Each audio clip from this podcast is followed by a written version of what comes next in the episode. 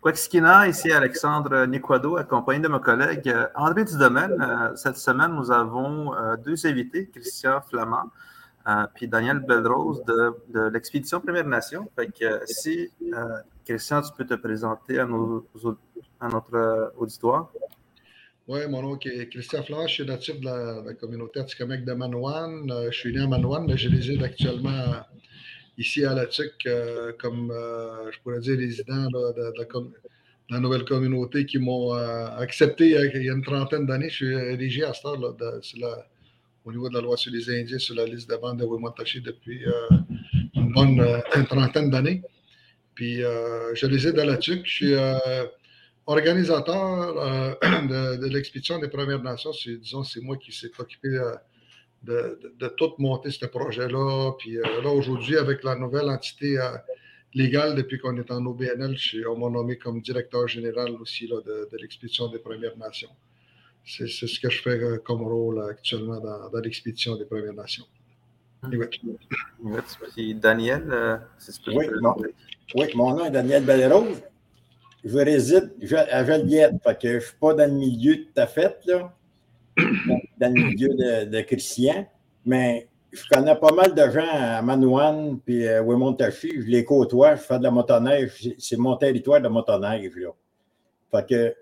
Moi, je suis en charge de l'itinéraire puis de la cartographie.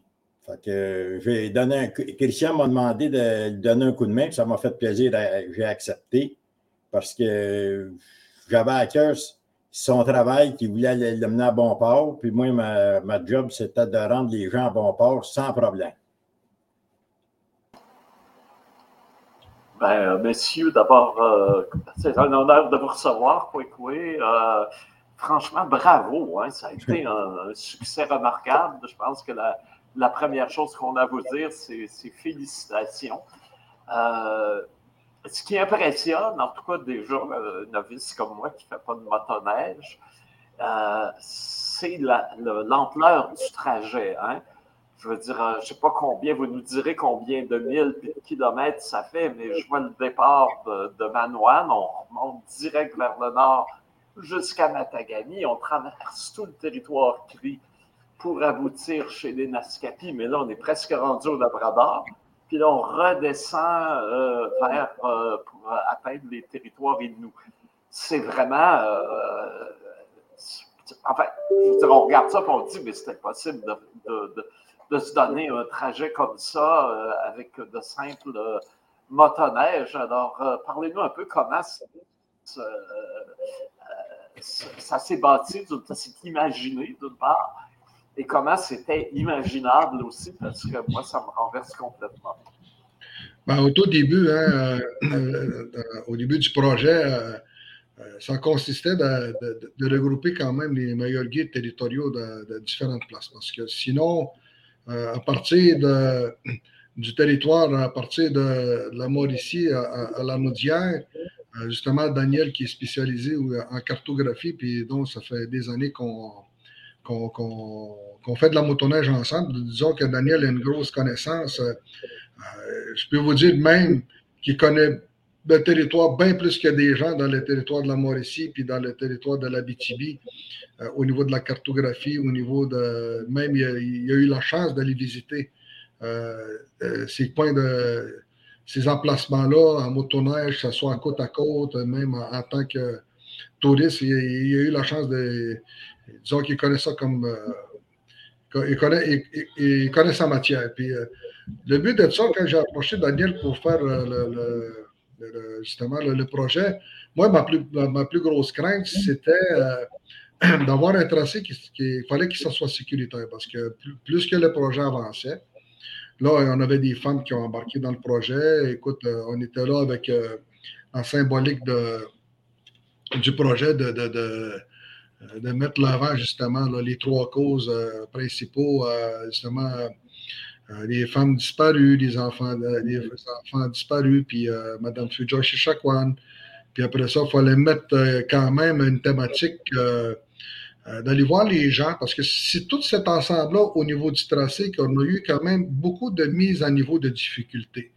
Parce que oui, le projet en tant que tel, il y a eu un succès, mais ça n'a pas été évident. Ça n'a pas été évident de bâtir ça de A à Z parce qu'il y a certaines places où ce qu'on on voulait avoir de, la collaboration, on voulait avoir de la communication.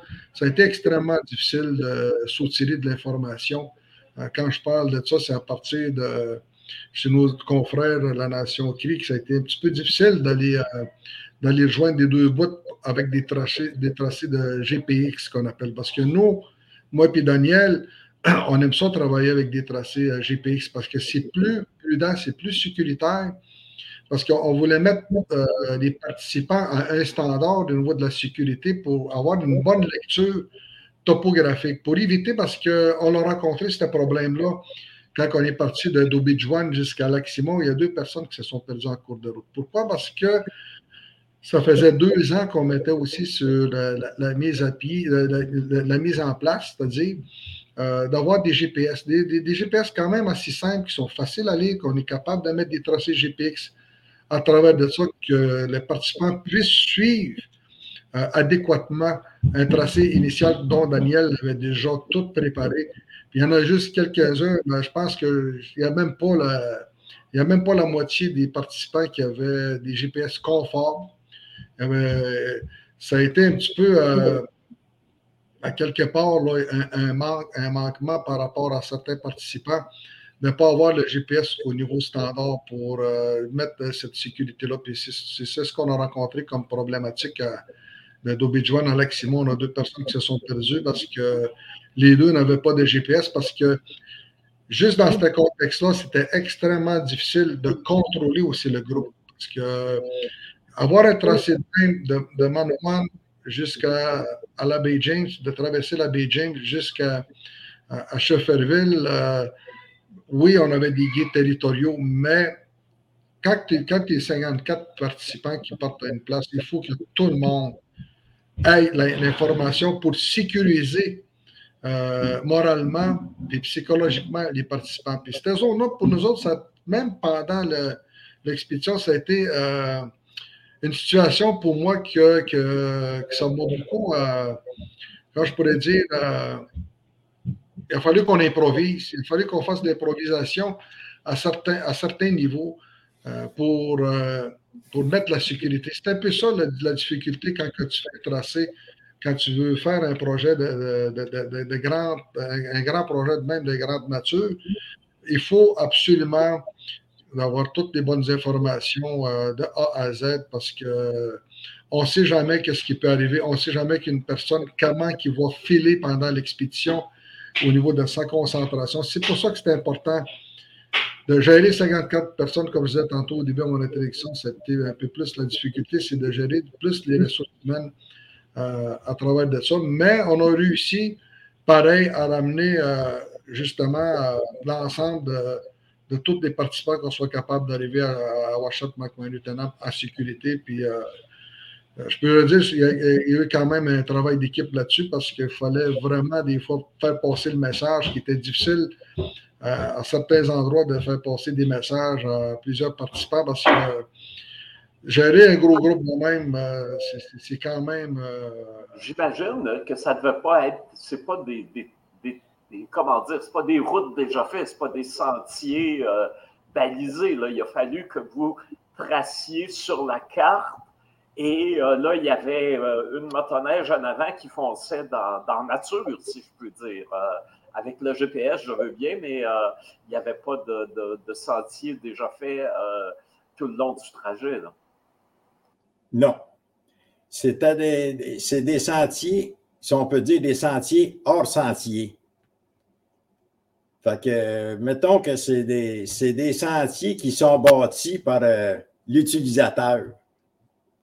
mettons, comme moi, je décide d'embarquer sur un lac. Bien souvent, je vais aller faire une petite trail, on appelle ça des portages, pour embarquer sur le lac, ensuite ressortir à une autre place. C'est de même qu'il faut voyager. Le problème qu'on a rencontré, c'était dès la, première journée du départ. Il a plu toute la nuit. Là, on avait euh, les lacs ont tombé en mauvaise condition. La slush, moi, personnellement, je n'ai pas de problème avec ça, mais on ne sait jamais les gens comment ils vont réagir devant une situation comme ça. Il y en a qui, arrêtent là, il y en a qui ont peur d'arriver d'abord. Euh, c'est incontrôlable. Fait que là, il a fallu euh, changer de, de, plan le matin même, au départ même. C'était toute sa glace, le chemin qu'on devait passer, c'était une patinoire. Euh, fait que ça a pris un plan B. Fait que c'est là que ça devient compliqué le changement même de direction, on a de la misère à contenir les gens avec un tracé GPS, avec un tracé prédéfini, que là, subitement, il faut changer le plan, puis pas tarder le groupe. Mais j'avais un plan B, on servirait de bord, puis on a passé sur le lac au lieu de passer dans le chemin. Il y a eu quelques embûches, mais on s'en est bien tiré. C'est ça qu'il a fallu tout le temps s'ajuster en cours de route. Puis quand les gens ne sont pas trop attentifs ou qu'ils font leur tête, des fois, les groupes se divisent. Là, là. D'ailleurs, ça, je, comprends. Il y a une affaire que je ne comprends pas encore. il me semble qu'une fois que le premier, euh, la première motoneige a passé, il y a une trace. Puis là, ceux-là en arrière, ils suivent la trace. Comment on fait pour se perdre quand il y a juste une trace? Ah, il n'y a pas juste une trace. Mhm. Ça, c'est le pire ennemi, suivre la trace. Parce que bien souvent, la trace, Alexandre va pouvoir le dire, on suit la trace, elle nous emmène tout le temps à un chalet en quelque part. C'est, c'est pas la bonne trace. fait que si on veut pas être dans le trou, il faut savoir vraiment où est-ce qu'on s'en va parce que suivre la trace, mais c'est pour ça le tracé GPS, mais il n'avait une bonne gang qui, je pense qu'il n'y avait même pas de cartographie dans les appareils. C'était pour faire comme les autres, d'avoir un appareil, mais il n'y avait pas de, carte dedans. Mais... Par rapport à Daniel, euh, qu'est-ce que tu viens de dire pour coïncider d'un territoire à l'autre euh, au niveau de chaque exploitation, de, soit par motoneige, il n'y a pas un territoire qui est pareil. Parce que nous, là, à partir de Manouane jusqu'à Matagami, c'est un territoire où que plusieurs usagers de chalets vont à leur chalet, puis il y a plusieurs traces qu'on peut rencontrer. Puis c'est ça qui, euh, qui euh, dire, qui, vient augmenter le niveau de difficulté de pilotage quand tu vas de point A à point B. Et c'est ça que je pense aussi que, qui arrive à un moment donné qu'on fait des erreurs de pilotage. Puis c'est un secteur qui a beaucoup d'opérations forestières. Fait que des chemins, là, il y en a euh, pour se perdre. Tandis que dans le nord, la minute qu'on tombe au nord de Matagami, l'exploitation forestière, il n'y en a plus. Fait que c'est là, rendu ce secteur-là, on suit la trace. Là. ça se perd moins, mais comme on a parlé. oui, oui c'est comme Christian a dit tout à l'heure, il a nommé les places qu'il y avait de l'exploitation forestière. Lac-Simon, euh, Manouane, euh, cette bande-là, la Mauricie, la, Haute-Mauricie, le nord de la Nodière, puis euh, la BTB. Ça, c'est les, secteurs qui ont beaucoup de chemin. Ah, ça, je me rappelle à, Manoine, il y a, il y a comme un endroit où est-ce qu'on glisse là, dans, dans, le. Je ne sais pas si tu passes souvent à Manoine, dans, dans, le. Euh, au terrain de balle, quand tu descends à la côte, ouais, que je glissais quand j'étais jeune. Puis c'était un trait de skidoo. j'ai souvent côtoyé les skidos quand je glissais quand j'étais jeune. Ben, c'est ça. en arrière de l'école, là, ça? Oui, ouais, en arrière de l'école. La petite trail, oui. Hum. Puis euh, il y, a des chemins partout comme ça sur le territoire. Fait que, euh, On peut se perdre, je pense, dans, dans euh, le village de Manouane, hein? Hum. En motoneige, là. Il y a une treille, il y a un sentier en arrière de chaque maison. C'est ça. Dis, suis la treille. Pas sûr que tu vas aller en haut tout de suite. Puis aussi, durant l'hiver, ils font comme un genre de trottoir, mais c'est pour les skidoo. En tout cas, bravo pour ceux qui réussissent à se perdre dans le village de Manoine. je ne les embarquerai pas dans une grande expédition, mais euh, j'aimerais, Christian, t'entendre aussi parce que euh, au-delà de l'exploit technique, sportif, mécanique, humain, il y avait toute une fonction symbolique importante que tu rappelais tantôt, qui est l'expédition des Premières Nations. Il y avait tous les, les causes euh, qui nous touchent à cœur et qui, euh, qui nous affectent depuis, depuis plusieurs années. Et puis, euh, cette idée aussi sous-jacente de, réconciliation. alors, j'aimerais t'entendre sur, tous ces, aspects-là qui sous-tendent l'effort qui a été mis dans, cette grande expédition? c'est sûr qu'il y a eu beaucoup de travail, hein, la communication euh, avec euh, différents conseils de vente.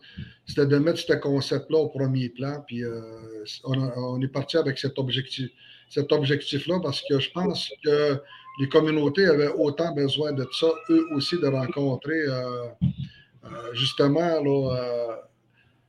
quelque chose d'un événement qui va aller les toucher un peu plus sensiblement, d'être sensible aussi à, ce qui se passe aujourd'hui dans nos sociétés, parce que la réconciliation, c'est un bien grand mot. Hein.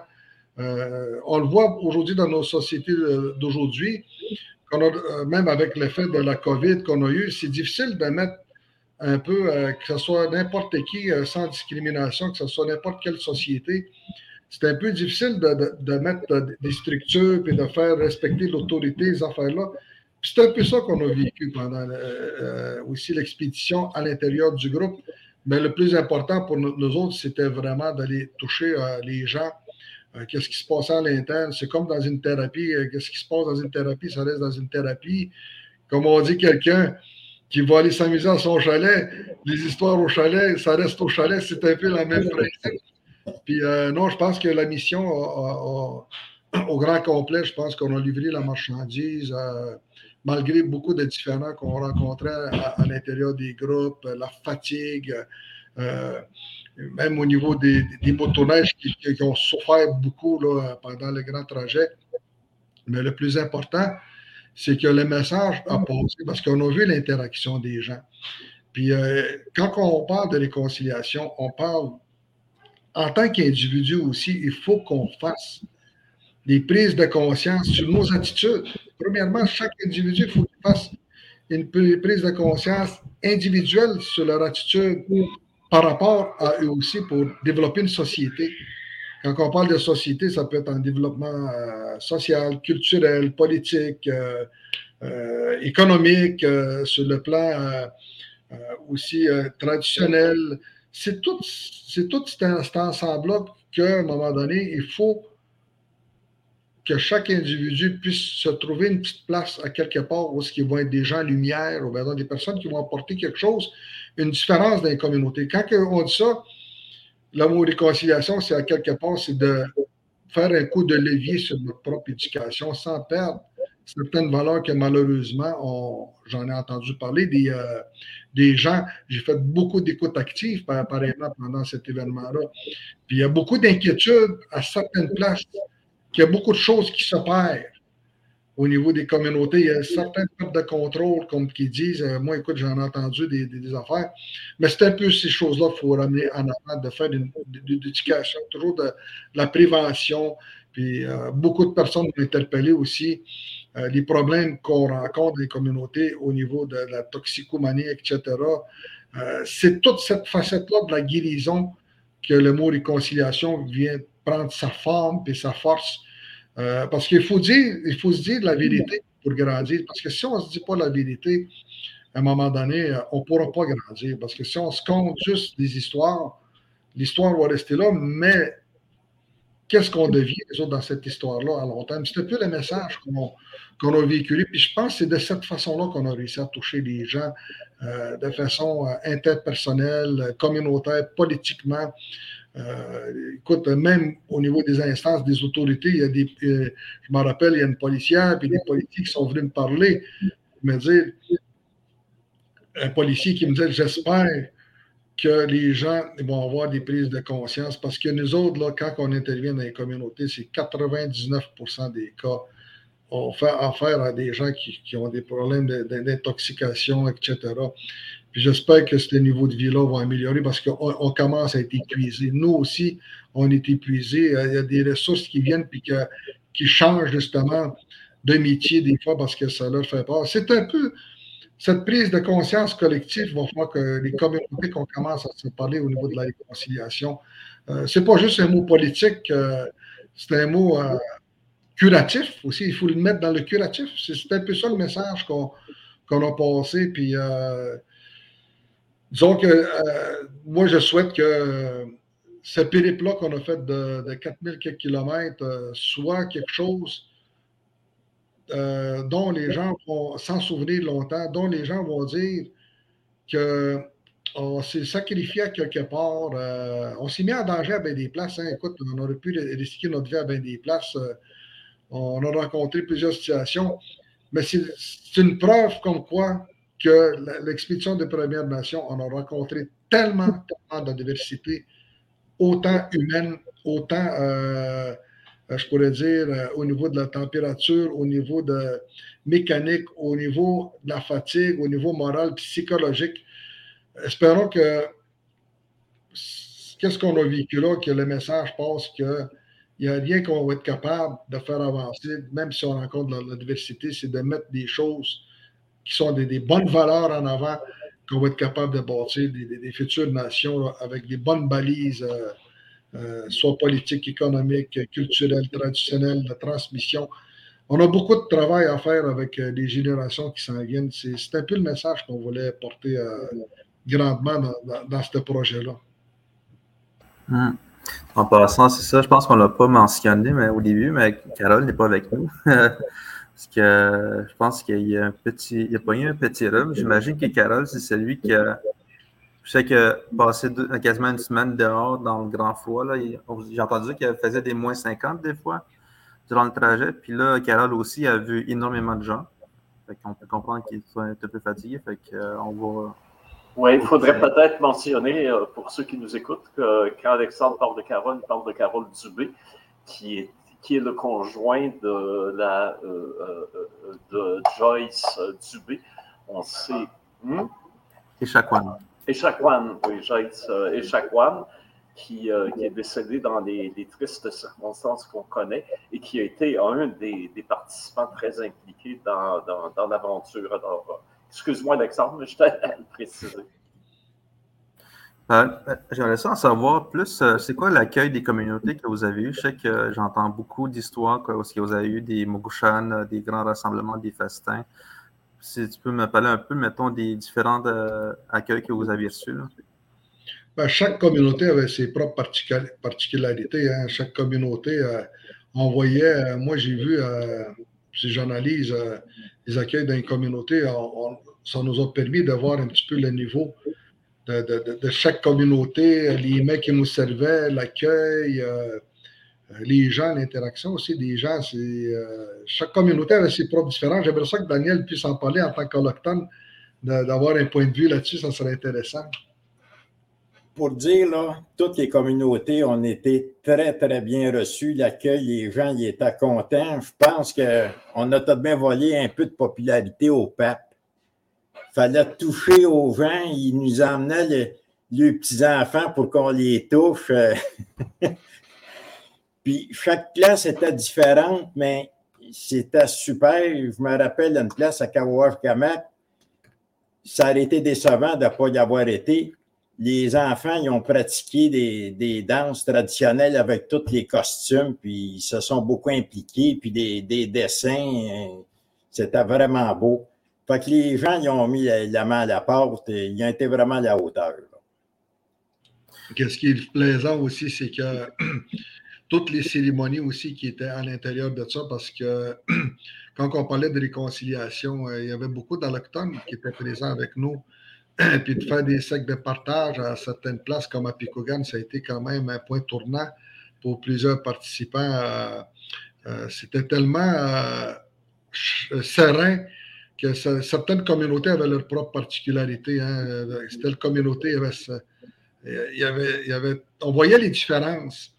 Les différences, mais qu'est-ce qui n'était pas différent, madame? C'était tout voir les gens, leur euh, happy emotion, comme on dit en anglais, leur émotion qui était là. L'enthousiasme. L'enthousiasme, euh, la, gratitude qui, qui, nous. Euh, qui nous faisait vivre, là, euh, c'était ça le boost d'énergie, c'était ça notre récompense à la fin d'une journée. Ça, ça c'est. Euh, moi, je, je vais rester marqué en vie de ça. Moi, j'avais l'impression que la réconciliation était déjà faite. On était passé, on était ailleurs, là. Mettons, on était tous ensemble. Ah oui, exactement. C'est ce qu'on a fait. C'est ce, qu'on, c'est ce qui a valorisé les communautés. Hein. Puis, euh, comme je disais tantôt à mon introduction, dans une société, on vit beaucoup différent. Puis c'est ce qu'ont vécu les communautés. C'est un peu le message qu'on essaie de porter. Puis de dire, quand on met de l'amour et de la lumière à quelque part, on est capable de faire la différence. Puis c'est un peu le message qu'on a voulu porter. Puis c'est ce qu'on a vu dans, quand je pourrais dire, dans, l'interaction avec les les relations et les discussions qu'on avait. Euh, beaucoup de personnes parlaient hein, de, de, puis de, parler de, toutes sortes d'affaires qui vivaient dans le bois, qui allaient tremper encore. écoute, tu entendais bien des messages. Puis, mais tu voyais que c'est comme si euh, les, les, adultes, puis les aînés, puis les enfants, euh, tu voyais tout ce beau mariage-là d'émotions qu'il y avait entre les autres, puis que tu voyais euh, que les autres, des participants, ça venait comme. Ça, venait nous chercher tellement qu'on a oublié dans, une journée combien de kilomètres qu'on avait roulé puis qu'on avait, avait fait notre temps. C'était tout oublié. On partait, le euh, bouton, euh, le reset était fait. Puis euh, là, il fallait se réorganiser le lendemain. Là, on retournait tout le temps dans un autre pattern. Il fallait s'ajuster. Mais après ces beaux d'énergie-là, là, de l'amour qu'on a reçu des gens, là, ça motivait tout le monde de, repartir à zéro. Puis euh, c'est ça, ça le message de la réconciliation. Euh, il faut le dire, hein, je ne fais pas de, d'alliance, quoi que ce soit. C'est dans la difficulté qu'on, voit, quand je pourrais dire, quand on met l'entraide au premier plan, qu'on, qu'on est capable de, s'écouter malgré nos différends qu'on est capable de cheminer à quelque part. C'est un peu le message qu'on a véhiculé tout le long. Puis c'est ce qui, moi, moi je, vais, moi, je rester marqué de ça. C'est imprégné, puis c'est ça qui m'a touché le plus dans l'expédition. Oui, euh, j'essaie de voir un peu comment, comment ça se passait. Euh, vous rouliez une journée, je ne sais pas moi, de, quoi, de, 7 heures le matin à 4 heures l'après-midi. Euh, c'est à peu près quoi la durée d'une journée. Puis quand vous arriviez à une place, euh, est-ce que vous aviez des tentes? Est-ce que vous étiez reçu dans les maisons? Euh, combien de temps vous restiez avant de repartir? J'essaie de voir un peu comment c'était vécu au niveau du, participant. Une journée de motoneige, c'était environ 14 heures. 14 heures, fait qu'on arrivait à peu près vers 10 heures. 10 heures en soirée. Ensuite, euh, les présentations, le repas. Fait que le fouille, ça allait pas bien bien avant minuit. Puis le lendemain matin, il fallait se lever vers 5 heures pour préparer l'autre journée. Mais on était embarqué dans le beat, c'était comme normal, là, ce beat-là, pour dire que je n'ai pas remarqué que ça avait affecté bien bien du monde, puis qu'il était dur à lever le matin. tout le monde était prêt, puis on se couchait tard, puis on se levait tôt, puis quand tu n'as pas le choix, euh, tu es résigné. Hein? On continue. Oui, mais là, je ne comprends pas où on a trouvé le temps d'avoir toutes ces expériences humaines euh, euh, qu'on nous décrit, sac de parole, cérémonie, chant. Ça demande un, peu de temps. On se le demandait, nous autres aussi, où est-ce qu'on prenait le temps de tout faire ça. Tu sais, le, le, lendemain matin, ça venait vite, là. Mais mettons que tu te couches, je pense que cinq minutes après, on dormait. Là. Fait qu'on ne perdait pas de temps nulle part. Il fallait pas en perdre, on n'avait pas de temps de toute façon de lousse. Là. Puis ça, c'est ça à calculer aussi. Euh, il y avait du monde qui se couchait tard à cause qu'il fallait qu'ils fassent des réparations mécaniques après les cérémonies, par-dessus cérémonies. Puis après les repas, il fallait, après ça, aller euh, voir nos motoneiges. En plus, il fallait les ravitailler, puis qui prenaient un certain temps. C'était quelque chose. Les nuits, les, nuits, les nuits étaient très, très courtes. Euh, en moyenne, peut-être, euh, il y a du monde qui se couchait à 1 heure, des fois 2 h du matin, 4h30, 5 h, 6 h, le monde était debout, puis il fallait partir le lendemain. il fallait aller déjeuner, puis partir, puis se préparer, puis euh, faire ça là, en 18 jours, là, ça a été extrêmement intense. Intense, intense. On est encore un peu fatigué. J'étais encore, moi aussi, sur mes vapeurs de de, ça. Puis, euh, disons, là, ça, a été, euh, ça a été quand même toute une expérience. Comme on va dire, c'est extrême. Ça a été extrême autant sur des, deux sens, euh, la préparation. le pendant, l'après, écoute, ça n'a pas été de tout repos. Là. je me demande, là, J'imagine que c'est vraiment beaucoup d'efforts à faire. Y a-t-il du monde qui ont maigri là-dedans? Il me semble que. Oh oui, beaucoup de pertes de poids en moyenne. Euh... Carole, il avait, il avait perdu un peu de joue quand j'ai vu à la fin de son expédition. Là. Il y en a qui ont perdu 15 à 18 livres. Euh... Ah oui, il y en a beaucoup qui ont perdu du poids. Moi. Euh... On ne pas trop, Alexandre. Ta blonde va t'envoyer à la prochaine expédition. non, c'est sûr que euh, pendant l'expédition, hein, euh, tu, déjeunes, puis je pense que c'est le seul repas que tu as pris dans la journée parce que euh, durant la journée, surtout dans le nord, dans l'extrême froid, tu n'as pas grand-chose à grignoter, tout est gelé dur. Il n'y a rien qui est à l'épreuve. Puis, regarde, tu n'as pas le choix de t'amener des bonbons, puis sucer des bonbons, c'est, c'est la seule chose que tu es capable de faire. c'est la réalité. euh, j'imagine M. Belrose, avec d'autres euh, euh, qui étudient cette expédition-là, il y a là tout d'un coup comme une plongée dans, dans l'univers des, des, Premières Nations.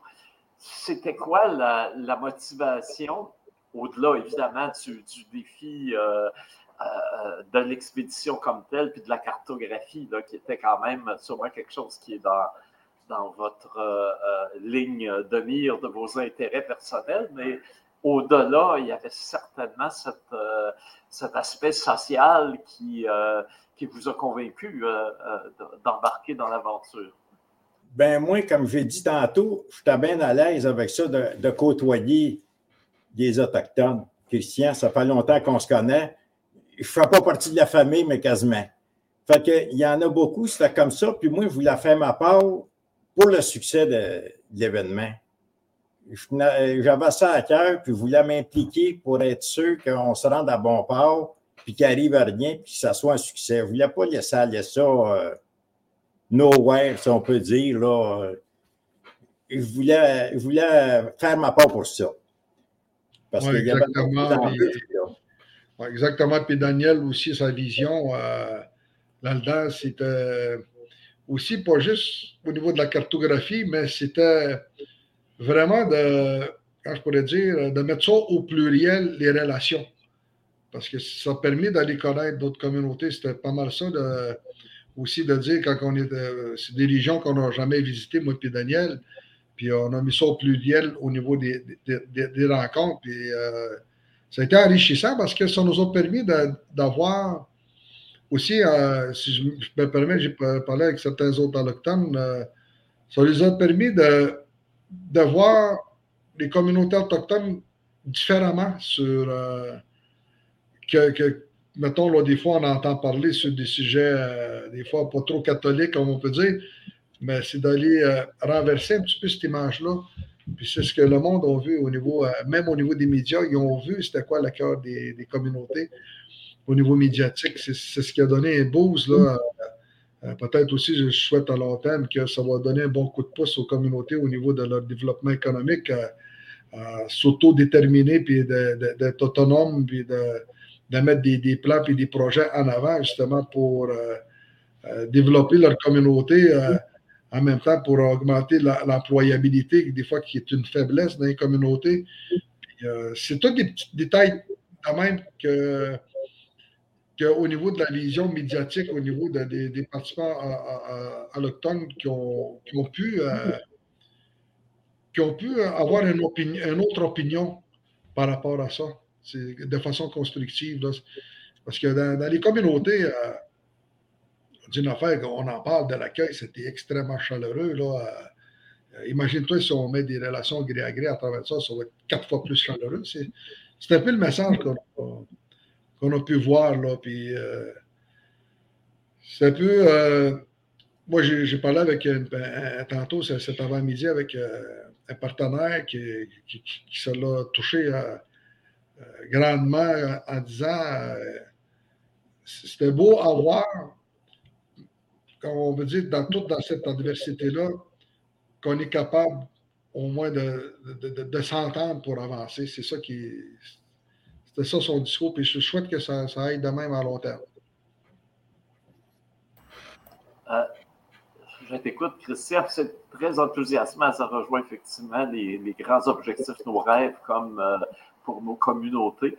Mais euh, j'essaie aussi de saisir comment le, tu parlais de porter la lumière, effectivement, comment les gens dans les communautés d'un coup vous ont lumière, parce qu'à la limite, là, hein, les gens pourraient dire ben, c'est une gang de sportifs, c'est fort sympathique, mais euh, ils font leur, euh, leur, euh, propre exploit personnellement, puis on les félicite, mais qu'ils aient adhéré comme ça si fortement à l'idée que ça fait partie d'un processus de guérison plus large, mais d'affirmation plus large pour les communautés et les nations.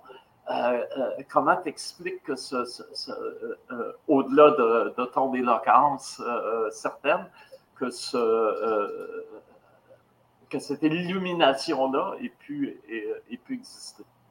Le plus important, hein, c'est de toucher les plus jeunes. Moi, le message, c'est important parce qu'il faut bâtir sur la jeunesse. puis c'est un peu ça le message qu'on voulait porter, que les adultes, on, on avait comme une redevance à, nos jeunes, de, leur montrer euh, quelque part, euh, je pourrais dire cette lumière-là, de dire qu'on sait aujourd'hui que les jeunes sont plus techno, sont moins manuels, sont moins, euh, sont moins sollicités physiquement, mettons. c'est un peu le message qu'on voulait porter aux jeunes, de leur dire, là, c'est pas juste la motoneige, c'était pas juste un sport mais c'est un véhicule de message aussi qu'on a fait là par, euh, par l'entremise de la motoneige. C'est le message qu'on voulait mettre cette petite lumière-là avec les jeunes. Puis on l'a vu, le résultat, euh, juste en arrivant à Washat McManutenan, la, la, lignée où il y avait. Je peux vous dire, il y avait beaucoup plus d'enfants en rentrant. Puis ça, ça m'a frappé beaucoup. Là.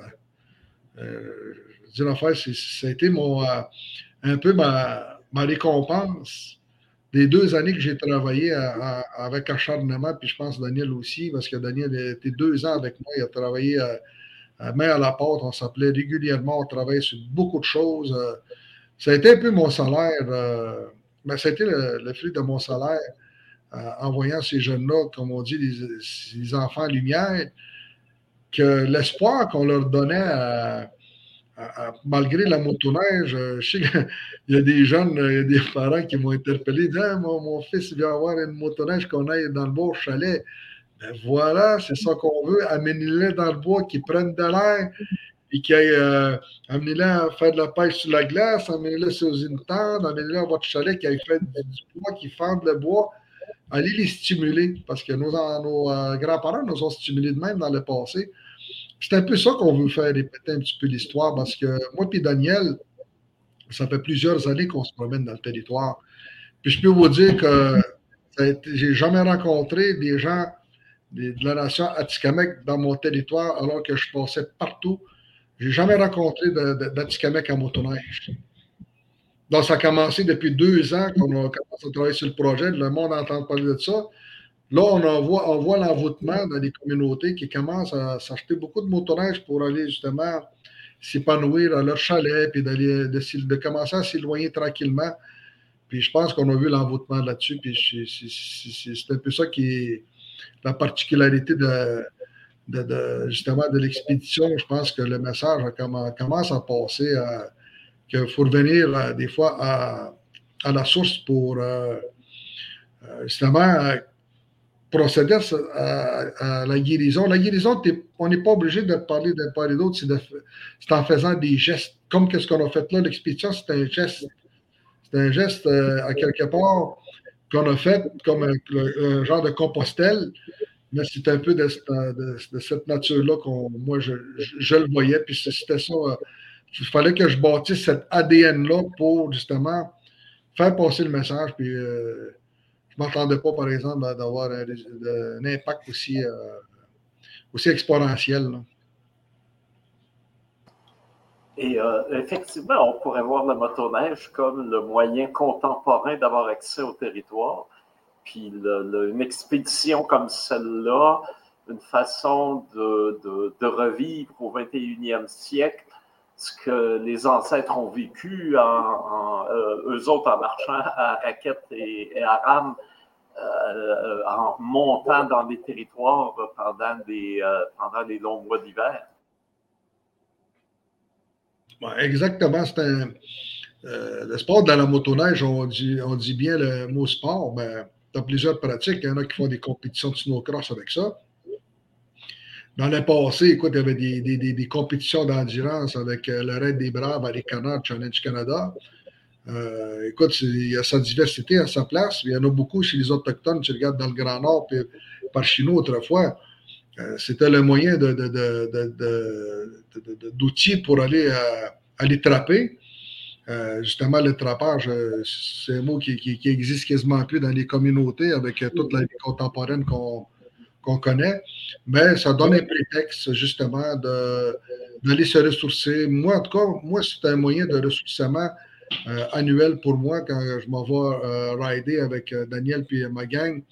Nous autres, c'est un moyen de ressourcement puis de se regrouper entre, entre chums puis de, se faire du fun. Puis, puis on y voit toujours dans, un, je pourrais dire, on y voit toujours dans la sécurité parce que euh, en même temps, euh, je lance le message à tout le monde. Euh, le sport de la motoneige ne se mélange pas avec de l'alcool ni la drogue parce que nous, on ne fait pas ça quand on se promène. Il faut avoir une éthique à travers de ça parce qu'il faut que tu penses à ta sécurité à travers de ça. Puis c'est un peu ça aussi qu'il faut que le message passe parce que j'écoutais les nouvelles hier 40% des motoneigistes qui sont retrouvés décédés dans des sentiers, c'est relié à l'alcool.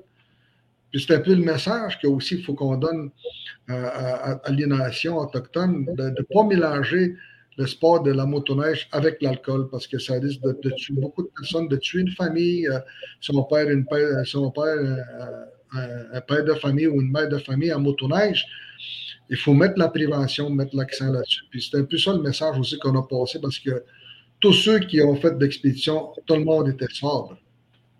Tout le monde. Ça, c'est important qu'on le mentionne parce que c'est un point. Puis tous ceux dans les communautés qui nous ont accueillis, ça s'est fait tellement dans la sérénité puis dans la sobriété, puis qu'on pouvait voir qu'on est capable de s'amuser pareil, sans alcool puis sans drogue.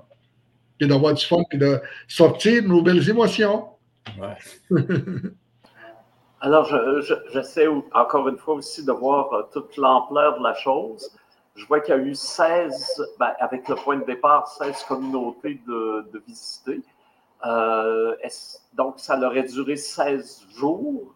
Puis, il y aurait eu combien de, il y a eu combien de participants? Il y avait combien de participants dans le, le, groupe là, qui, euh, qui voyageait? Euh, Daniel, je pense qu'on était parti, euh, en tout et partout, au début, on était 57 participants. Euh, ça a duré, ça a duré exactement 17 jours parce qu'on a, notre 18 jours, hein, Daniel? Oui. Puis, il y, a eu, c'est sûr, des, si on peut dire, le soutien des médias, puis tout ça. Ça doit avoir seulement dépassé la, soixantaine de personnes. Oui, exactement. Puis euh, ça a duré 18 jours parce que, euh, écoute, on avait planifié que ça se fasse en 16 jours, mais on avait planifié d'avoir deux congés flottants en cas de nécessité majeure. Justement, qu'on a pris notre congé flottant de Sassibi, puis euh, l'autre journée, on l'avait pris dans une autre communauté, si je me rappelle bien. Je pense que c'était. Il y a eu Lacpo, je pense. Je pense que c'était à Lacpo, hein, Daniel? Oui, il y a eu Lacpo, puis il y a eu Kawawash-Gamak, là, Matimeko, on a pris deux jours pour les, deux villages. Exactement. Ça, a pris 18 jours au total là, euh, en, motoneige. Puis c'est quand même 18 jours, c'est long. C'est long, c'est. long pour les familles, c'est long pour les, ceux qui sont des parents, c'est long que c'est. Ça a été long pour tout le monde. Ça a été intense. 18 euh, jours, nous, on ne calculait plus les 18 jours. La notion du temps, on ne l'avait plus. On ne savait même plus si on était lundi, mardi, mercredi. On ne savait même plus quelle heure qui était. On ne suivait plus la notion du temps.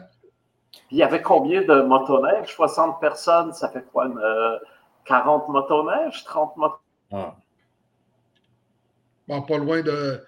À la fin, on était rendu sur la ligne d'arrivée, on était rendu à 54 motoneiges parce que Il y en avait quelques-uns qui sont rentrés avec l'équipe de soutien avec des bris mécaniques majeurs. Mais à la fin, je pense qu'on était 54, 54, 55. On était 55 motoneiges à, à la ligne d'arrivée de Washat McManutenam. En tout cas, c'est vraiment, vraiment impressionnant. Est-ce que vous pensez euh, récidiver une autre euh, expédition comme celle-là? C'est peut-être pas le moment. si vous n'êtes pas encore à se reposer, c'est peut-être pas le moment. Ben, on, a fait, euh, on, a fait, quand même une projection d'annoncer qu'il y a une possibilité que ça revienne en 2025. Mais moi, je vous dis en toute honnêteté, en tant que directeur général de, l'expédition, j'ai quand même fait une profonde analyse par rapport à, une reconduction d'une deuxième édition. Moi, en tant qu'organisateur en chef, je, ne penserai pas de récidiver euh, une deuxième édition. Je ne l'ai pas annoncé encore publiquement. Je l'annonce euh, en primeur à, ce podcast. Euh, donc, j'ai fait la consultation. Je n'ai même pas encore avisé mon conseil d'administration parce que, en toute honnêteté, deux ans de préparation, pour moi, encore de plus à faire euh, je pense que je ne serais pas capable, je, ne sais pas, je serais capable, mais je ne suis pas en mesure euh, de prendre une décision euh, en tant qu'organisateur en chef, mais je donne le flambeau à quelqu'un qui veut le faire. Mais sauf que moi, il faut que je pense premièrement aussi à ma famille. Il faut que j'ai consacré des 50, 70 heures, 80 heures, des fois par semaine. En tant que bénévole, là, depuis deux ans, je me suis sacrifié depuis deux ans à, travailler corps et âme dans, dans, ce méga projet euh, dont on voit le résultat qui était un succès. Puis euh, je pense que je vais penser un petit peu plus à moi et à mes amis aussi euh, dans les prochaines années à faire des sorties en privé avec mes chums, puis d'aller faire de la motoneige, puis faire des expéditions en privé. Je pense que je vais, je vais me sentir un petit peu plus mieux à faire ça. Ça va être moins intense, moins fatigant, parce qu'il ne faut pas oublier aussi, hein, en tant qu'être humain, moi aussi, j'ai des comptes à payer. Il faut que je retourne au boulot, il faut que je retourne dans mes entreprises. Puis euh, mon gars, il a besoin de moi dans mes entreprises. Euh, c'est un peu ça aussi qui a penché ma décision de, que je ne reconduirai pas euh, une deuxième édition en tant qu'organisateur en chef d'un événement, de, l'événement. Je laisse le flanc.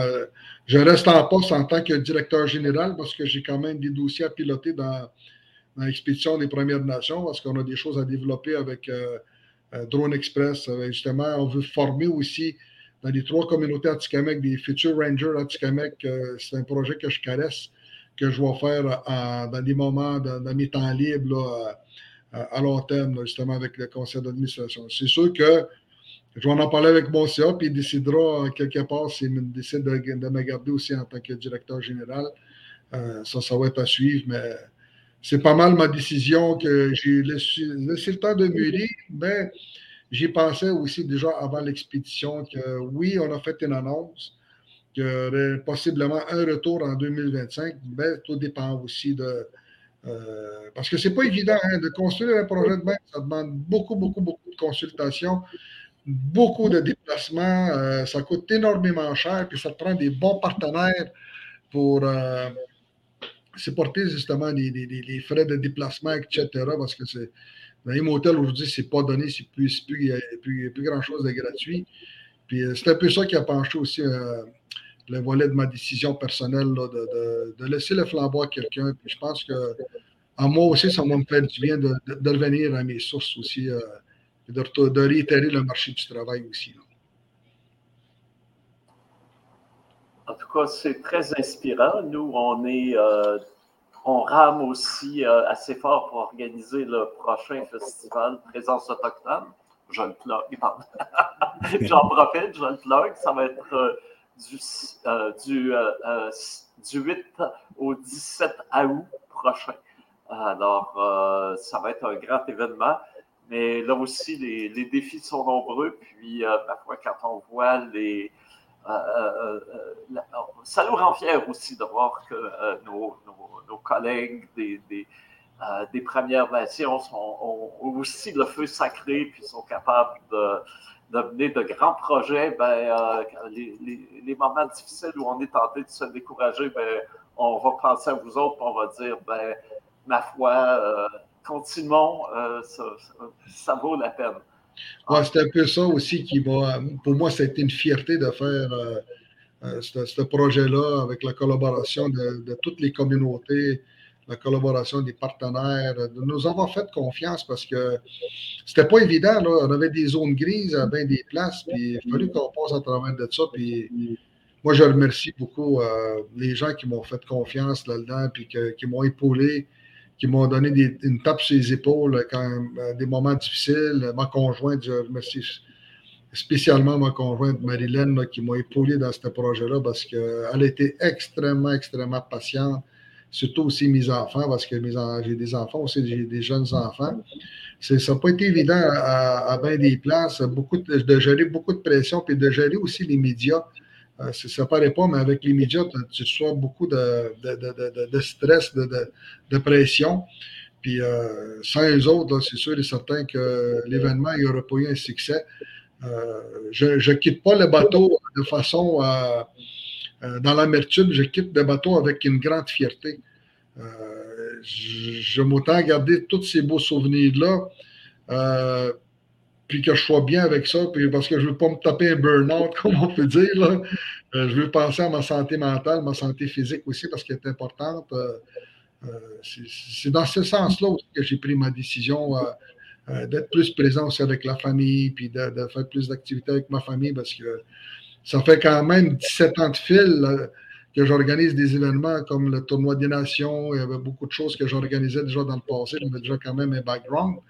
Mais je veux passer euh, du temps justement là, à, moi-même. Puis euh, c'est sûr et certain que le 2025, euh, c'est quelque chose de potable, mais si je regarde aussi, il y a tellement de choses des prépondérants qui penchent aussi au niveau à cause de la température. Moi et Daniel, notre pire ennemi d'organiser un événement, un, événement de la sorte, c'est vraiment le changement climatique qu'on a vu considérablement en partant de Manouane jusqu'au grand trajet qu'on a oublié de mentionner dans l'entrevue. Euh, c'est tout cet aspect-là de changement climatique qu'on a vu qui, euh, à quelque part, en 2025, entre guillemets, je veux dire, je peux euh, me dire, c'est un autre stress que j'ai vécu pendant deux ans en, préparation. Quelle température qu'on va rencontrer? Est-ce qu'on va, va, être dans ce Est-ce que ça va commencer à se réchauffer? Est-ce que les lacs vont être potables? C'est difficile de gérer ce stress-là pendant deux ans. Puis c'est pour ça que je ne veux pas revivre encore ce niveau de stress-là pour les futures années. Euh, euh, je veux euh, calmer mon corps, je veux calmer mon cerveau à, lui donner, comme je pourrais dire, de l'amour aussi. Je veux me donner de l'amour à moi-même aussi. Puis c'est un peu ça qui a penché ma décision par rapport à ça, que je je me retire en tant qu'organisateur en chef pour euh, organiser une, deuxième édition. Je, le répète, je passe le flambeau à quelqu'un. Pour l'instant, je reste dans mes occupations comme euh, directeur général d'expédition euh, des Premières Nations. Et aussi un autre aspect que tu as mentionné, que tu as effleuré en parlant du tournoi des Premières Nations. Moi, je me souviens, il y avait un organisateur de, de, de qui m'avait dit, euh, qui était là au premier, euh, dans les premiers tournois, puis il disait on a brisé l'isolement parce que la mise en, réserve, ça a isolé non seulement les nations de leurs voisins immédiats, mais ça l'a aussi isolé, nous a isolés les uns les autres. Et ces occasions-là, c'est aussi des, occasions de, de retrouvailles et de, recréer justement des liens qui, euh, dans le monde ancestral, euh, euh, étaient là puis étaient entretenus.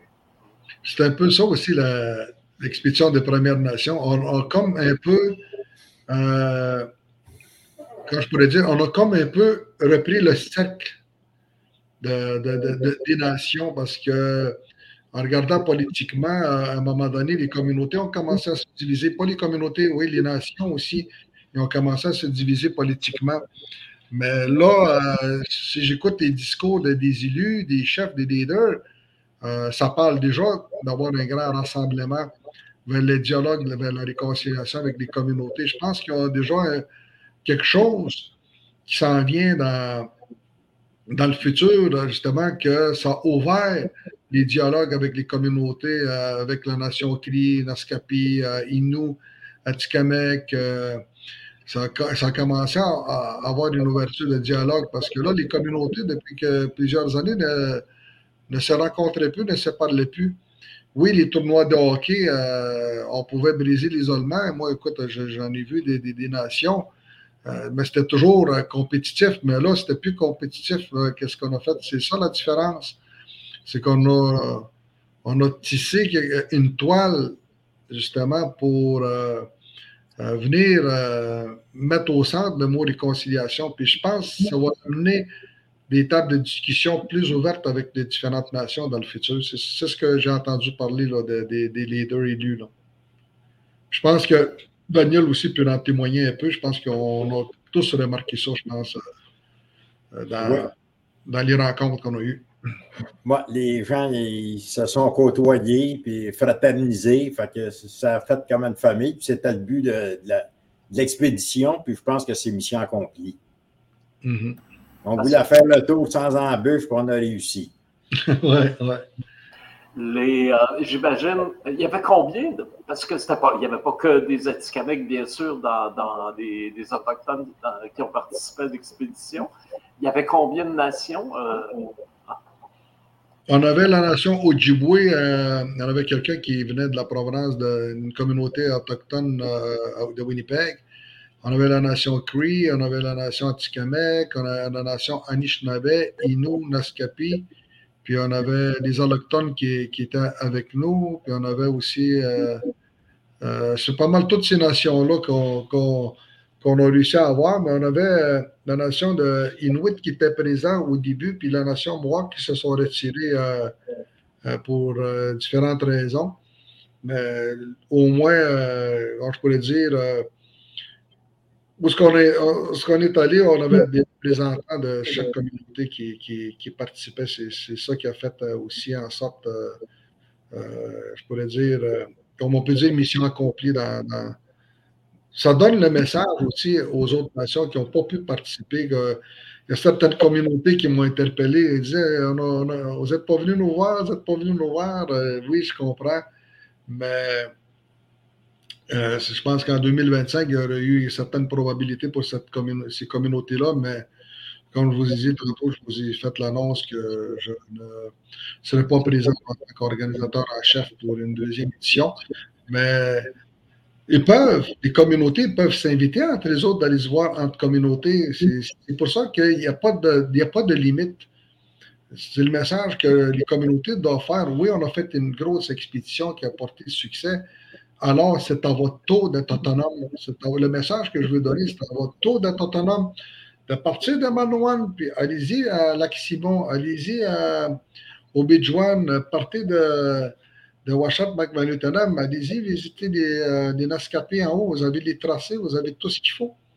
C'est tous les messages que, l'autonomie passe par là. Puis, euh, euh, on n'a pas besoin d'une. À quelque part, on n'aurait pas besoin de faire une deuxième édition. On peut les appeler, les dire demain matin, on est un groupe de 10 qui viennent vous voir.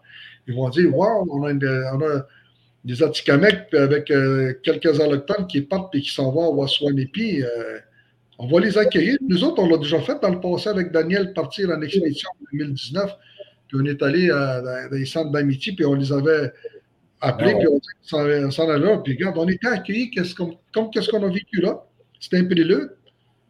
Puis tout se fait. C'est ça qu'il faut prendre des initiatives, puis de ne pas avoir peur de prendre le téléphone, puis de contacter les bonnes personnes, de dire, regarde, on s'en vient. Euh, on n'a pas besoin d'un organisme comme l'Expédition des Premières Nations pour. Euh, organiser des, des, des, des, euh, des voyages, il faut que tu le planifies par toi-même. C'est ça l'autonomie aussi.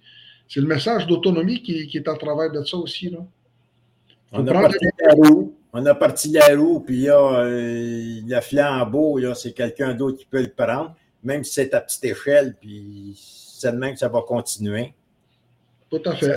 ça serait comment je pourrais dire, un bel héritage, là, que ça, se continue sans qu'il y ait un grand Manitou qui chapeaute tout ça, qui est quasiment plus faisable parce que là, c'est à grande échelle. Là. Mm-hmm. Alors, pas besoin de pape en un mot comme en mille.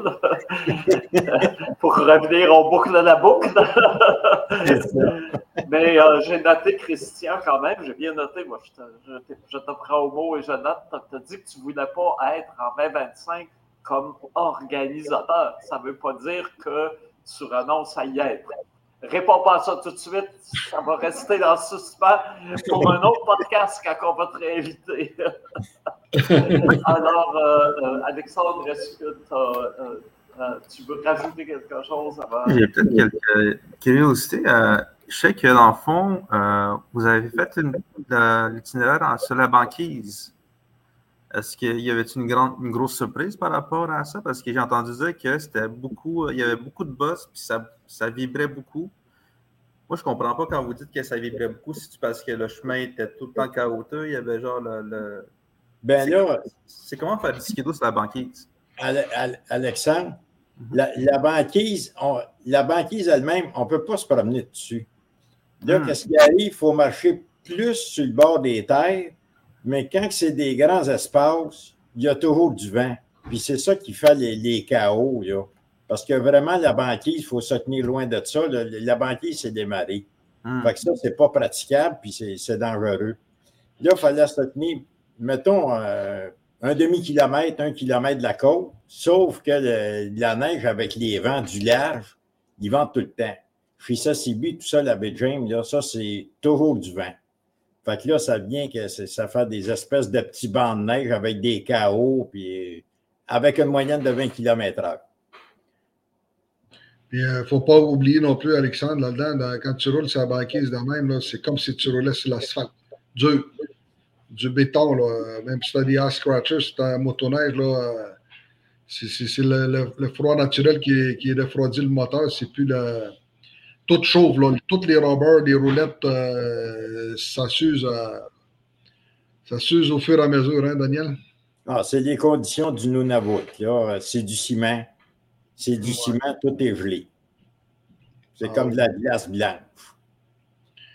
Exactement. Pas les plus belles glaces pour faire tout, la est, tout est mis à l'épreuve, même l'être humain avec le vent, avec le facteur vent qu'il y a, là-dessus, là, c'était pas, pas chaud. Là. Avec, même avec le casque, euh, T'as bien beau avoir des cagoules, quoi que ce soit, là, tu pouvais avoir des engelures ici au niveau de la figure, au niveau du cou. Euh, ah, J'ai vu qu'il y avait euh, du monde qui mettait, euh, qui mettait des, du tape gris.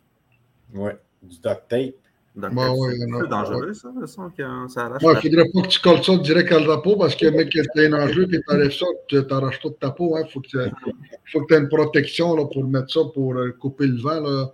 Dans le fond, c'est un coupe-vent que tu te fais, là, mais ça ne te protège pas de la chaleur, c'est juste un coupe-vent. Hmm.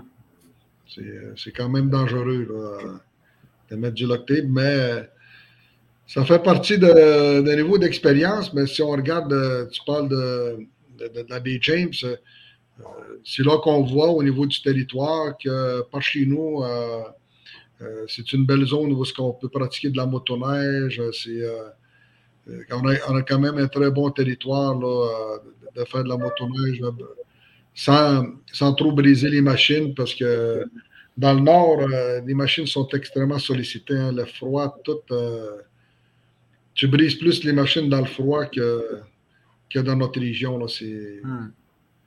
C'est ça la différence. Finalement, le traîneau à chien serait plus adapté au nord que le, le skidoo oui, même peut-être les chiens avec leurs leur, pattes. D'après moi, ils doivent avoir des blessures. Écoute, faut, euh, ça prend des chiens d'endurance.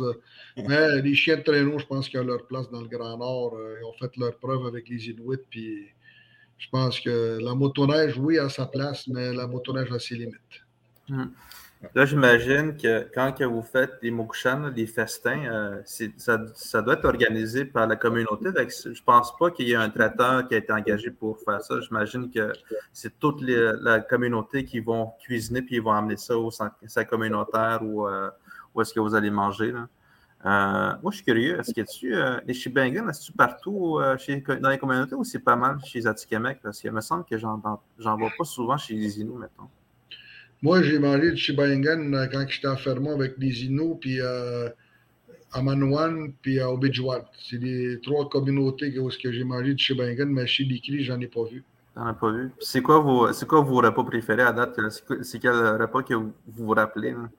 Ben, moi, écoute, c'est sûr, quand j'ai goûté, euh, il y avait un repas, je pense que c'était à Waskaganish, pas Waskaganish, mais à Chisasibi, je pense que c'était à Chisasibi, euh, où est-ce qu'on avait eu un peu de caribou. Moi, j'ai bien aimé le caribou en cube, là, comme euh, on avait mangé un caribou en cube avec la sauce. En tout cas, c'était quelque chose, c'était spécial, c'était super bon, c'était tendre, puis il y avait un goût fumé. En tout cas, moi, j'ai bien aimé ce repas-là, là, manger du caribou, la façon comment il avait été apprêté. Euh, puis, en plus, on avait de la banique pour euh, se lécher les babines, on peut dire. Là. Euh, c'était super bon. on a vu ça chez Sassibi. Sassibi, l'accueil était quand même extrêmement spécial là-bas. Été vraiment explosif comme accueil aussi parce qu'on a vu les gens là-bas là, sont tellement éloignés, mais ils se trouvent de quoi comment s'amuser. Puis il y avait du talent en tabarnouche, je vous dis, il y avait du talent. Euh, ça, ça, dansait, ça giguait. Il y a une belle orchestre. Euh, euh, écoute, on a vu quelque chose d'extraordinaire là-bas. Là, puis Mme Desias, qui a été une chef extrêmement, extrêmement hospitalière. Puis euh, écoute, euh, on ne voulait plus nous laisser partir. On voulait dire, je ne veux plus vous laisser partir, on va s'ennuyer de vos autres. Puis c'était ça le message qu'on recevait aussi des, euh, des, des, des, gens de la. mettons des leaders, mettons des personnes qui venaient de la place, ils ne voulaient plus nous laisser partir parfois. C'était extraordinaire. Écoute, j'ai rencontré des cocos moi aussi à chez Sassibi les chants du tambour. Euh, écoute, c'est tout cet aspect-là qui, euh, malgré la fatigue, on réussissait à, rester illuminé avec ces activités-là. C'était quelque chose, on aurait mis ça à la vie de bonheur. Comme on disait tantôt, la motoneige, euh, on se tapait, on se tapait des 10, 12, 14 heures de, de, de, conditions de, pratique de motoneige pour arriver du point A au point B. Ben, c'était quelque chose. C'est quelque chose surtout pour les gens de la communauté de nous entendre, parce qu'ils nous entendaient, les autres qui étaient patients. Hum. Vraiment patients, ils nous entendaient, ils nous entendaient. Puis quand ils voyaient les lumières, là, je pense que ouf, euh, ça, les, faisait vibrer l'accueil qu'on recevait. Là, puis, euh, ah non, euh, c'était ça qui était magique, hein, Daniel, l'arrivée. Hein? Oui, tout le monde était là, peu importe l'heure. Euh, les bras toucher avec les petits-enfants, puis les klaxons, puis le tour du village deux, trois fois, puis les parades. Mm-hmm. J'ai vu que Carole a reçu euh, beaucoup de cadeaux aussi de la part des femmes, de certaines femmes dans les communautés. Est-ce que vous en avez-tu eu reçu aussi? Genre, ah tout, le monde en a reçu? On a reçu beaucoup de cadeaux, euh, des on recevait des petits sacs, euh, même des fois, il y en a qui venaient nous donner des petits présents. Euh, ah oui, c'était quelque chose. Moi, je suis revenu avec une dizaine de cadeaux. Ah, c'était formidable. Tu voyais tout. juste ça, ça te fait revivre un peu les émotions que tu as vécues. C'était quelque chose de, touchant de voir ça, qu'on avait réussi à toucher autant de gens. puis, il y a beaucoup de personnes qui me disent, même les gens des médias, euh, c'est quelque chose qui va rester historique. Euh, puis on me le répète souvent, je pense à quelque part, c'est un événement historique. c'est un peu pourquoi aussi que cet événement-là, il faut qu'il reste unique. Parce que pour moi, là, il faut que ça reste unique. Puis c'est une histoire qui va rester unique. Puis dans 20 ans, les jeunes vont s'en rappeler encore moi, ce qui m'avait touché aussi, c'est que quand je lisais les, articles de, Marie-Laure, Marie-Josée, Laure, Marie-Laure, oui. Ouais, elle, euh, c'est ça, elle avait suivi Carole, euh, Carole Dubé, puis, euh, tu sais, Carole, je pense que lui, il avait prévu de, se rendre jusqu'à Piekougan. Mm-hmm. Puis après ça, revenir rejoindre ses enfants, parce que ça fait longtemps qu'il n'a jamais laissé ses enfants aussi longtemps. Fait que mm-hmm. de le voir aller, puis réaliser que euh, l'histoire avec sa femme, ça, a touché beaucoup de gens dans les communautés. ça a été une opportunité aussi pour lui de, voir à quel point les, gens y ont été touchés par, par ce qui est arrivé à sa femme. J'imagine que ça, lui a donné beaucoup la force de continuer à ce, moment-là. Ah oui, Carole, écoute, il l'a répété souvent. Euh, Carole avait plus confiance, hein, soit à l'éducation, la santé, lui, là, écoute, blessure énorme que Carole vivait dans son intérieur. il a dit souvent, écoute, je suis dans ma guérison, je suis dans... ça a comme réitéré sa confiance à la société parce qu'il avait plus confiance à, personne, même envers lui-même, même avec moi. Il n'avait avait pas confiance en moi. Carole, écoute, il était réticent, il m'appelait souvent, nanana. Des fois, on a eu des petits, euh, des petits accrochages. Mais moi, j'ai toujours. Carole, ici, comment je travaille. Puis à un moment donné, euh, il a décidé de faire le saut. Puis regarde, il a fait le grand saut. Euh, je l'ai aidé à avoir sa, propre motoneige. J'ai aidé dans, avoir son casque, son, son soude. Écoute, on a travaillé fort. Euh, déjà là, il a commencé à recevoir des cadeaux. Puis là, à un moment donné, il a dit Oups, ok, j'embarque.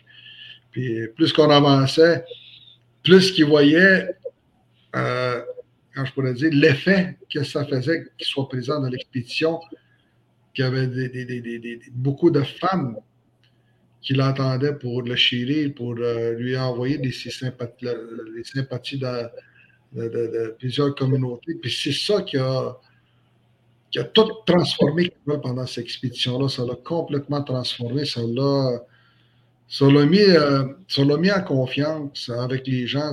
Mis aussi à. Carole, écoute, c'est, un être humain comme n'importe qui. Euh, il quand même, c'est un gars très sensible il aime ça, il aime ça rigoler, il aime ça agacer, il aime ça, euh, il aime ça faire des farces. Euh, lui ici, c'est un bon vivant, là. Euh, mais jamais que tu vas l'entendre chialer, jamais que tu vas l'entendre critiquer quoi que ce soit. Quand je pourrais dire, il n'est pas. même je pense que Daniel a appris à le connaître pendant, le, pendant l'événement. Il a vu que c'était un gars qui avait beaucoup de résilience, mais avec tellement une souffrance intérieure moi, je me dis comment il a fait pour, faire ce, trajet-là, comment il a fait alors que c'était un novice, il commençait, c'était un débutant. Puis, euh, Colin, euh, il a eu la, la détermination de le faire. Euh, en tout cas, écoute, c'est incroyable ce qu'il a fait, Carole. C'est un, exploit. C'est un, exploit. Ah oui, c'est un exploit. Le mot, c'est exploit. C'est un exploit qu'il a fait. écoute, moi, je l'applaudis, hein, puis je lève mon chapeau à Carole.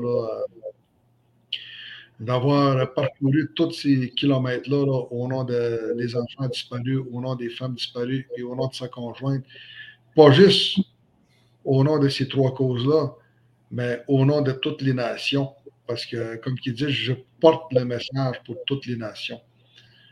Il l'a fait, euh, quand je pourrais dire, avec tellement de, sagesse que à la fin, je me rappelle, on est arrivé, puis là, il commençait à prendre des vidéos. Euh, quand on était là, j'ai trouvé le petit enfant, il a retrouvé son petit enfant intérieur qui avait pu, puis pleurer, sautait au cou moi.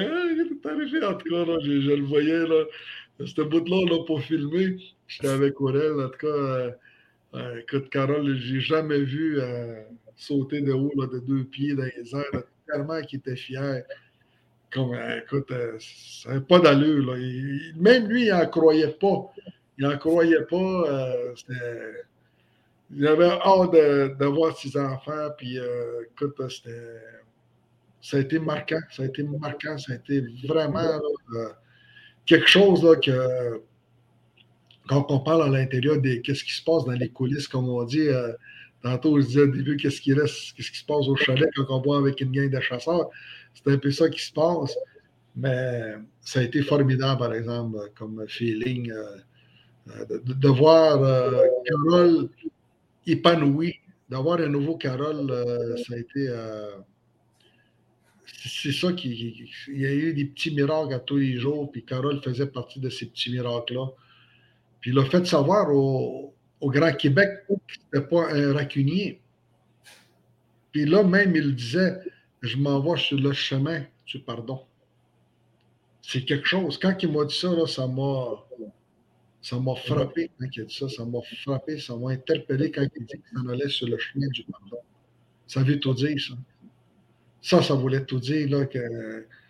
Il m'a fait pleurer quand il a dit ça, C'est ouf. Euh, j'en parle, j'ai encore quelques petits larmes, là, puis euh, Mais quand il a dit ça, là, c'est parce qu'il a grandi, c'est parce qu'il a cheminé. Puis ça, il prenait ça. Puis à un moment donné, pendant euh, le trajet, on était rendu dans le coin de Picogan. Carole avait toujours son bracelet euh, quotidien. Quand il y un décès dans les communautés, on met toujours un bracelet dans les communautés euh, à chaque membre de la famille qui perd un défunt, quelqu'un quand il y a un décès. Puis Carole a perdu son bracelet. Ah, ouais. Il l'a perdu en cours de route. Il m'est venu me voir, Christian, j'ai perdu mon bracelet. Ça veut-tu dire quelque chose? J'ai dit à Carole, t'as juste écouté ton cœur, Carole, tu vas avoir tes propres réponses en, continuant le chemin. Puis il l'a vu qu'il était rendu à une autre étape de son deuil. C'est ça qui, a fait en sorte que Carole a réussi à dire Je m'en vais sur le chemin du pardon. Même, je pense qu'il l'a dit devant les médias. Je l'ai entendu, je pense, dans un, dans un discours médiatique que, que, Carole l'a dit. Je pense que je l'ai entendu même dans un discours. Euh, je pense qu'on va voir un Carole Dubé transformé, qu'on va voir un Carole qui euh, sa, confiance a augmenté, son niveau de vie aussi a changé. Euh, ses perspectives de vision aussi, euh, avec l'événement qu'il y a eu avec sa conjointe, je pense que ça a changé un petit peu sa perception euh, par rapport à ça. Les cicatrices des bobos restent là, mais je pense que Carole, avec l'expédition, je pense que ça l'a aidé beaucoup à, à grandir sa perception dans le général, puis de, puis même, on le voit encore l'interaction dans les réseaux sociaux, il est toujours de bonne humeur, il commence à faire des textes, des, poèmes, il, a, recommencé à rédiger des poèmes qu'il avait mis de côté depuis quelques, quelques mois. Il a repris, euh, quand je pourrais dire, il a repris où ce qui était rendu là, comme il dit, je vais apprendre à vivre euh, avec un, homme, il dit avec un nouvel homme, c'est ce qu'il m'avait dit. Ça, ça m'avait frappé. C'est, ça aurait été le fun qu'il soit là en entrevue au podcast, mais je pense qu'on va laisser se reposer. Je pense que le guerrier, il a besoin de repos, puis euh, très bien mérité, mais je souhaite qu'à un moment donné, vous ayez la chance de lui parler pour euh, donner ben oui. si son état ouais. on, est conscient qu'il doit être euh, vraiment sollicité de son côté, lui aussi. fait que, on comprend qu'il a besoin de se reposer, puis c'est ça, c'est normal que si jamais ben, il, y a, un peu de rhume, c'est parce qu'il a une passé 18 jours dans le, froid, dans le grand froid dans le nord. Ah oui, oui, c'est sûr. Moi, écoute, euh, je ne sais pas si on a fait le tour de, de, ce qu'on voulait discuter, André et Alexandre. Je ne sais pas si vous avez. En tout cas, on a fait le tour du grand cercle, c'est sûr. Euh, euh, et euh, merci à vous. Ben, d'abord à tous les participants, puis à tous les organisateurs, à tous ceux qui vous ont épaulés, reçus. C'est effectivement un événement historique. Puis merci d'avoir partagé cette joie, cette, cette, chaleur, cette lumière avec nous pendant ce podcast. C'est euh, très euh, éclairant et euh, effectivement, ça, ça, éclaire le chemin qu'on a devant nous. On sait qu'il va y avoir des bottes raboteux, hein, il va y avoir des bottes de banquise, mais on sait qu'avec la détermination, on peut passer au travers. Merci beaucoup, puis merci beaucoup de votre invitation. C'est extrêmement apprécié. Je, suis content de, de, vous avoir partagé justement un peu euh, le topo général de c'était quoi l'expédition des Premières Nations. Euh, comme on le répète, euh, il n'y a rien qui est parfait quand on travaille dans un projet. C'est toujours place à l'amélioration, mais c'est là qu'on voit la preuve de hors de tout doute raisonnable qu'on est des êtres humains. ouais, je suis Amigo merci d'être avec nous. On seulement vous, euh, si jamais vous, ben, quand vous allez faire, euh, vous allez avoir du développement pour l'expédition, on pourrait peut-être vous réinviter. Parfait. Merci beaucoup, Alexandre et euh, André. Ouais. Merci beaucoup, Merci, André. Merci, André. Merci. Salut.